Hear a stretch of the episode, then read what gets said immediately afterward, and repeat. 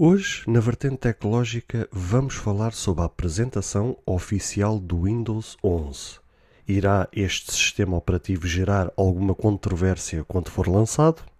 Coloque o fone no ouvido ou aumente o som da coluna, que a vertente tecnológica vai começar agora.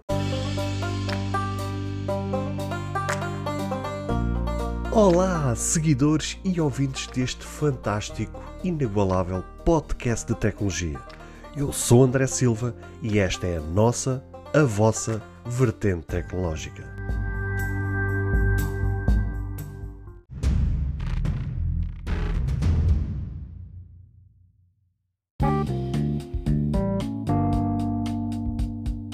Há uns dias atrás vos tinha trazido a notícia que haveria rumores fortes que a Microsoft iria apresentar, agora no dia 24, o Windows 11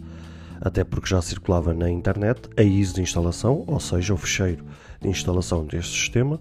onde permitiu todo mundo experimentar antecipadamente este sistema operativo. Da mesma forma que também tinha falado que como tinha achado estranho toda esta história.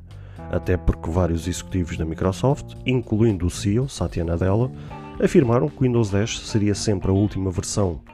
de, que a Microsoft iria lançar e nela iria ser trabalhado todas as novidades. Mas pelos vistos não foi isso que aconteceu e no dia de ontem, dia 24, tivemos finalmente a apresentação do novo Windows 11 em todo o seu esplendor, com alguma controvérsia pelo meio, mas já lá vamos. Tal como disse, foi a apresentação então do novo Windows 11 que veio substituir um longo reinado do Windows 10 e falamos propriamente de 6 anos de reinado, onde trouxe um novo design, uma nova store de aplicativos e a integração total com aplicativos Android, e talvez esta seja uma das grandes novidades. É normal que a primeira coisa que nos chama a atenção é a sua interface no ambiente de trabalho após iniciarmos a sessão, pois o primeiro chamariz é a barra tarefas, a tal que eu vos tinha falado naquele episódio, na zona inferior, onde esta se situa por padrão na zona central, sendo que existe a possibilidade de puxar ela para o lado esquerdo, para o lado esquerdo, mantendo então a característica original. É inegável que, da mesma forma como ela foi construída, tenha sido inspirada pelo macOS ou Chrome OS. Mas, como se costuma dizer, o que é bom deve ser copiado. Para além de estar na zona central, todo o menu iniciar está também na zona centro, com acesso rápido a todos os menus e opções que estão lá disponíveis. Outra, outra característica que foi eliminada e que fez tanto sucesso no passado, incluindo no sistema operacional para mobile Windows Phone, foi a perda das lifestyles, e aqui talvez seja uma das grandes polémicas. Uh, que tenham sido criado, que elas foram criadas desde o Windows 8 e que até à data de hoje ainda se mantinham. Pelo menos quem ainda tem até o Windows 10 ainda consegue ver as lifestyles. O que na minha opinião era brutal, visto que visualmente dava sempre a percepção e novidade sempre que olhávamos para as lifestyles. Ou seja, não criava um cansaço na vista quando olhávamos para o ambiente de trabalho, ou neste caso quando tinha o Windows Phone, quando olhávamos não criava aquele cansaço visual. Mas apesar de se ter perdido as lifestyles e de terem passado a ser estáticas, ao menos criaram um efeito flutuante para, de certa forma, trazer alguma magia. Os ícones estáticos são todos eles personalizáveis ao gosto do utilizador, onde este poderá afixar as aplicações que mais usa ou que usou recentemente. Outra, outra característica que foi introduzida como novidade neste sistema operativo foi agora as janelas que trazem os cantos arredondados, com uma interface mais translúcida, algo a puxar o icónico Windows 7, o sistema operacional com maior sucesso de todos os tempos. Outra novidade é o, re o regresso dos widgets, que irão trazer parte, uh, ou neste caso que irão fazer parte do lado esquerdo da tela, onde irão sempre trazer as, as, novidades ao utilizador. Ou seja, é como se tivéssemos uma espécie de feed de notícias, que vão desde as fotos, notícias em geral, meteorologia, localização, calendário, etc, etc. Algo que particularmente eu achei muito bom foi aquilo que a Microsoft apelidou de Snap Layouts isto nada mais é que a possibilidade do utilizador definir o posicionamento das aplicações em aberto em simultâneo,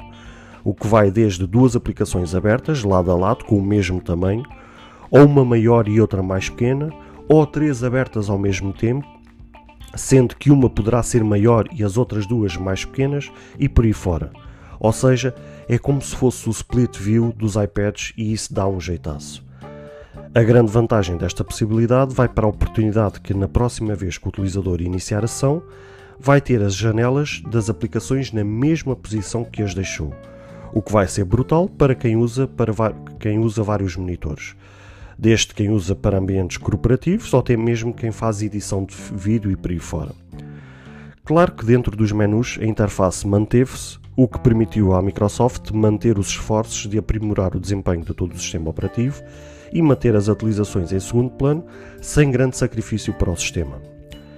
A grande novidade foi para a loja de aplicativos da Microsoft Store,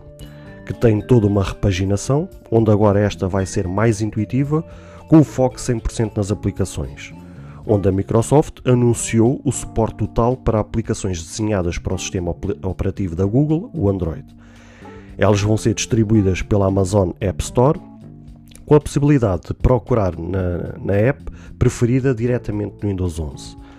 Por fim,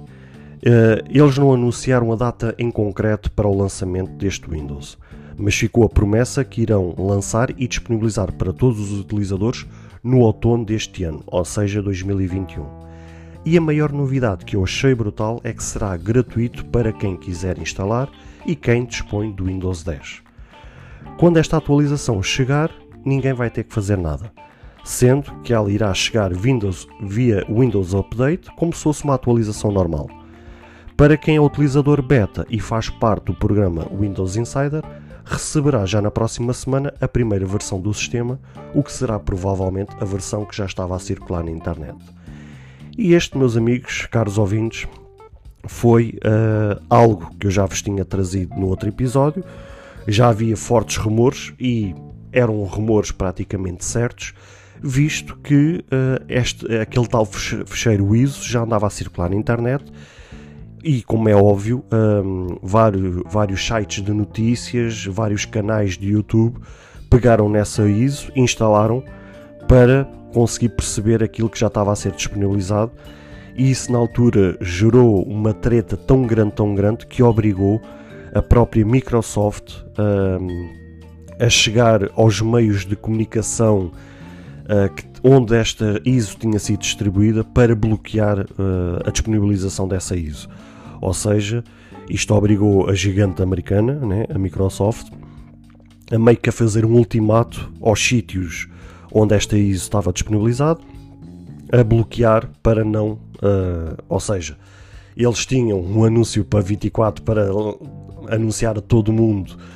um, algo inédito, algo tão diferente como foi, e, e no entanto essa ISO já estava a circular uh, por todo o mundo. Várias pessoas, milhões de pessoas acabaram por pegar nesta ISO e instalar nos seus computadores. E o que criou, uh, ou seja, aquele efeito surpresa acabou por ir para o saco, ou seja, acabou por se perder. E, um, ou seja, no lançamento no dia de ontem acabou só por se confirmar aquilo que um, já as pessoas andavam a mexer e que como eu ainda agora disse, acabou por, pelo aquele efeito surpresa, uh, acabou por, por cair por terra. E isto tem sido uma grande guerra um, que as grandes empresas, nomeadamente a Microsoft, a Apple, a Google, têm combatido nos últimos anos, que é, um, de certa forma, apertar uh, com as pessoas que trabalham uh, direta ou indiretamente com estas empresas a criar cada vez mais uma restrição um, e a assinar termos de confidencialidade de forma a que não haja estas fugas de informação, porque isto parecendo que não, se houver fugas de informação daquilo que a própria empresa está a trabalhar, essa informação vai chegar à concorrência e, e depois cria-se aquele problema que vocês já sabem. E então estas grandes empresas têm já alguns anos de se batido com este problema e tem cada vez mais apertado, nomeadamente até a Apple. Uh, tem saído notícias recentemente que eles estão a apertar cada vez mais com a, as fabricantes, com as marcas com quem trabalham, com as pessoas com quem trabalham, para não haver fugas de informação. Mas de facto, esta, esta que aconteceu com a Microsoft foi, foi demais. Ou seja, é que não estamos a falar de um rumor sobre uma funcionalidade que está no sistema operativo. Não é que foi mesmo a ISO de instalação, ou seja, o ficheiro de instalação, que ficou disponível para todo mundo baixar e também não havia um bloqueio do próprio sistema, uh, ou seja, eles deviam ter criado um bloqueio que mesmo que alguém pegasse na ISO nesse tal ficheiro de instalação quisesse instalar, o próprio sistema não arrancava, ou seja, quando, mesmo que ele instalasse e quando chegasse à, altura daquela abertura que vocês sabem, que é quando começam as pessoas a escolher as opções para a configuração, ali ia haver um bloqueio e o sistema não avançar, mas nem isso estava bloqueado, ou seja, todo mundo conseguiu configurar como se tivesse comprado o sistema operativo e instalado pela primeira vez e todo mundo conseguiu instalar e usar e mostrar para todo mundo, e ou seja, criou-se aqui um problemaço e todo aquele efeito surpresa uh, caiu por terra. Mas ainda assim, uh, eles lançaram ótimas novidades. Talvez a maior de todas foi mesmo esta da integração com aplicativos de Android. Meio que o Satya Nadella também já deu uma entrevista, meio que a estender a passadeira para a Apple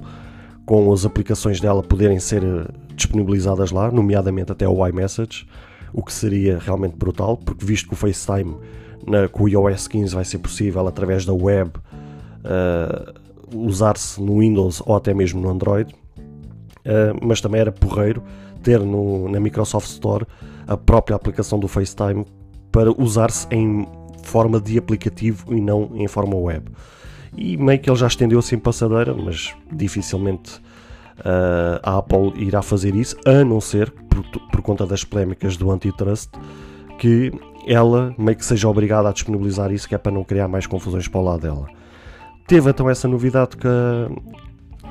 da, da integração com os aplicativos do Android, mas ao mesmo tempo teve esta toda controvérsia que é a tal barra de tarefas, com aqueles menus uh, na zona central a imitar então o sistema macOS e foi também a perda das lifestyles que para mim era uma das grandes características e eu que usei o Windows durante tantos anos e inclusive o sistema operacional mobile, o Windows Phone, que também tinha essas lifestyles e eu sempre expliquei às pessoas que para mim as lifestyles um, permitiam não criar cansaço visual às pessoas, ou seja, as pessoas têm tendencialmente nos seus smartphones ou nos seus computadores mudar o fundo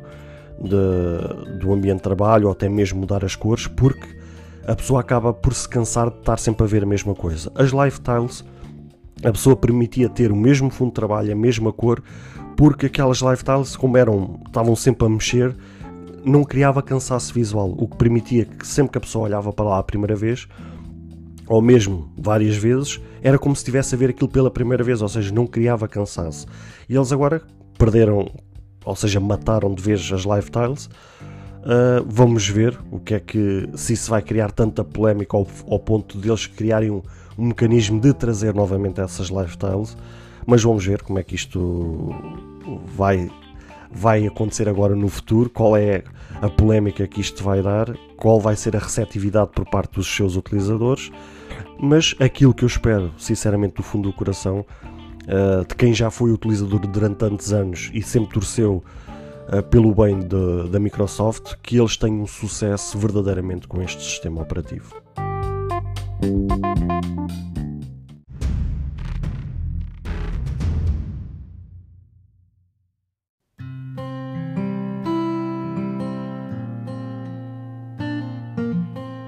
Bem, caros ouvintes, chegamos ao fim de mais um episódio. Espero que cada um de vós tenha gostado.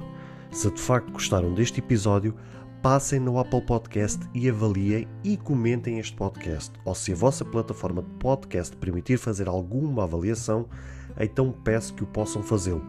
para que seja recomendado nas pesquisas e chegue a mais pessoas. Se vocês quiserem ser apoiantes deste projeto, basta aceder ao link que está na descrição deste ou de qualquer outro episódio. Caso tenham alguma dúvida ou queiram fazer alguma crítica, seja ela positiva ou negativa, ou até mesmo queiram sugerir algum tema para que seja falado no futuro em algum episódio, todos os contactos estarão na descrição de cada episódio, incluindo este. Beijos e abraços e até ao próximo episódio.